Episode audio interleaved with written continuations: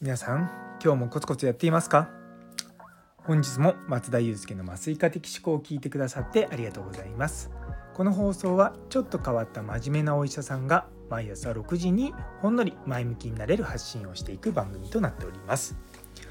本日は心から尊敬する人物ということをテーマにお話したいと思います。よかったら最後までお付き合いください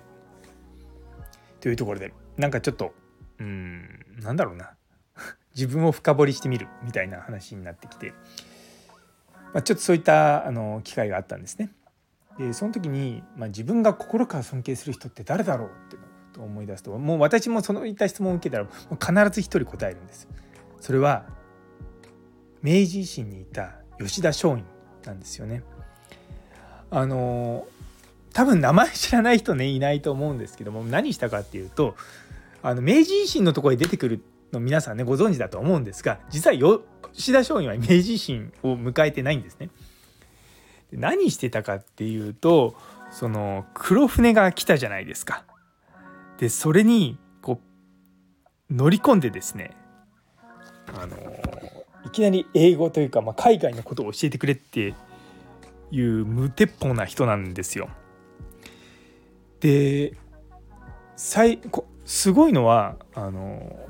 裏側にねペリーが来た時に大砲をドンドンドンって言ってもうその瞬間にもう日本はあもうこれも勝てんと思ったらしいんですね。で吉田松陰も同じようにこのままじゃ西洋には勝てないって判断してでもそこからですねもうすっごい切り替えが早くもうこんな強い相手勝てないんだったらばむしろ彼らのやり方を学んでまあそれでまあ虎視眈々と力をつけて倒すようにしようっ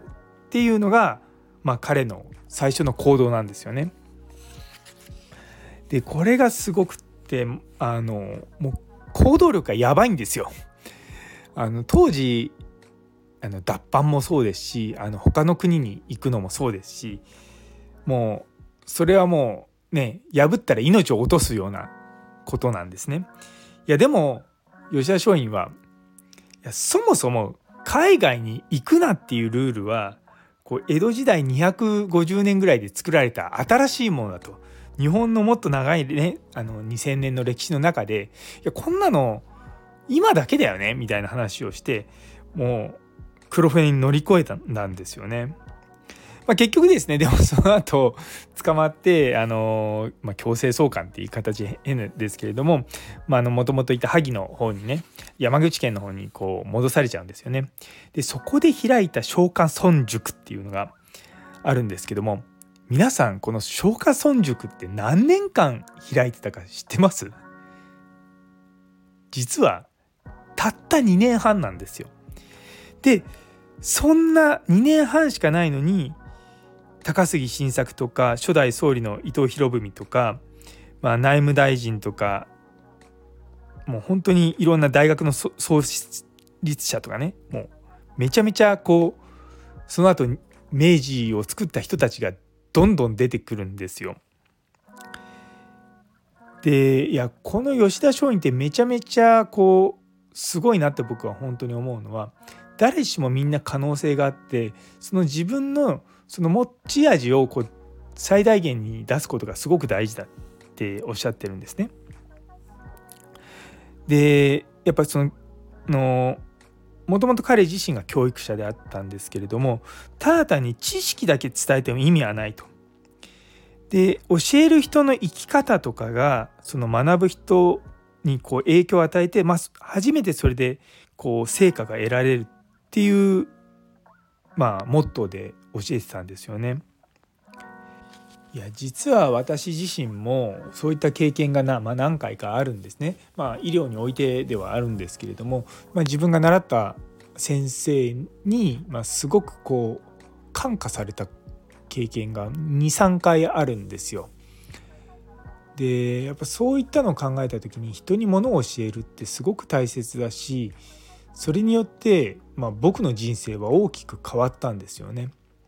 一人は慈恵医大の時にお世話になってた女性の先生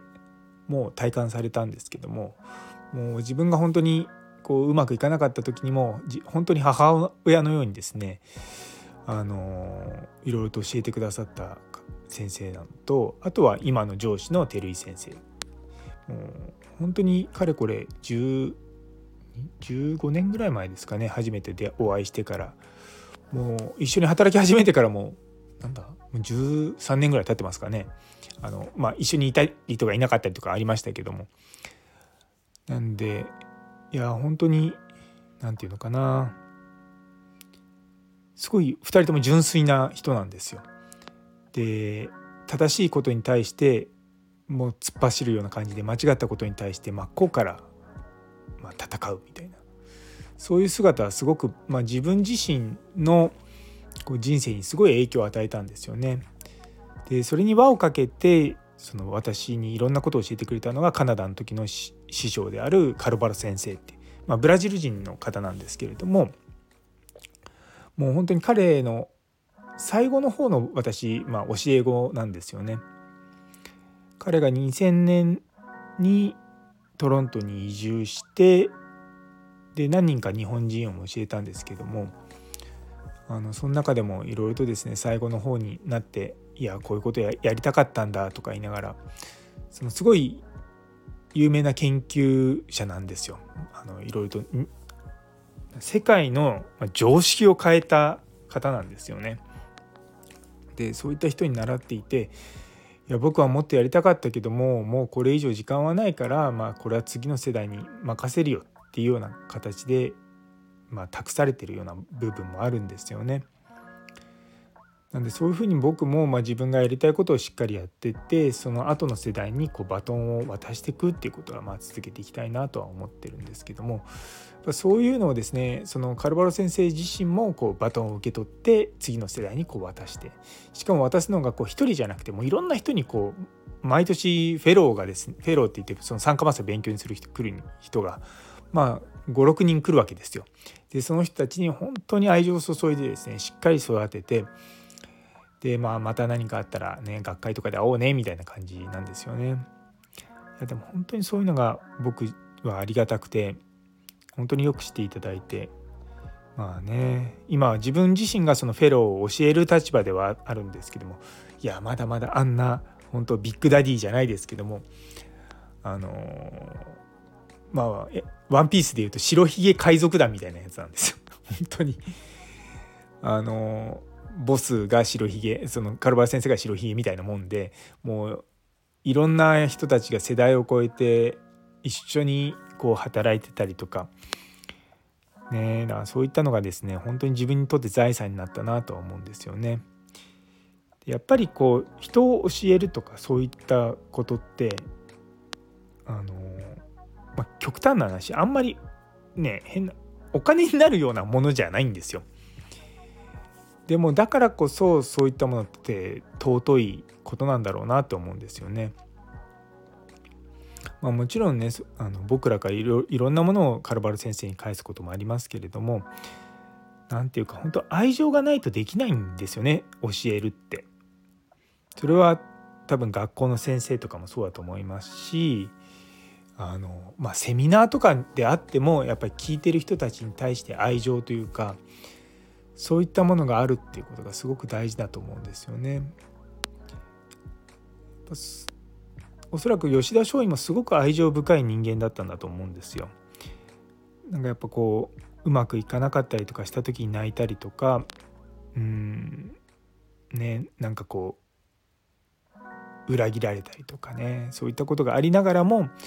しっかりあの生きてきたあるのでまあ私自身もですねまあどこまで頑張れるかわからないんですけども一つ一つこう自分のやりたいことを積み上げながら、まあ、時代をですね一歩でも先に進められればなと思って毎日頑張っております。皆さんの尊敬してる人誰ですか？あのよかったらコメントとかに教えていただければと思いますというところで、えー、最後まで聞いてくださってありがとうございます。昨日の世界麻酔デーという放送にいいねをくださったりょうさん、ゆうすけ先生、さやもさん、中村先生、うさかんさん、ゆいつむさん、アネスオニ先生、みほいみ先生、岡プラスさん、ラグビー先生、マータンさんつらつらな金務医先生なおちゃん先生こんちゃん。さらに、えコメントくださったもみじさんどうもありがとうございます。引き続きどうぞよろしくお願いいたします。ということで今日という一日が皆様にとって素敵な一日になりますように。それではまた明日。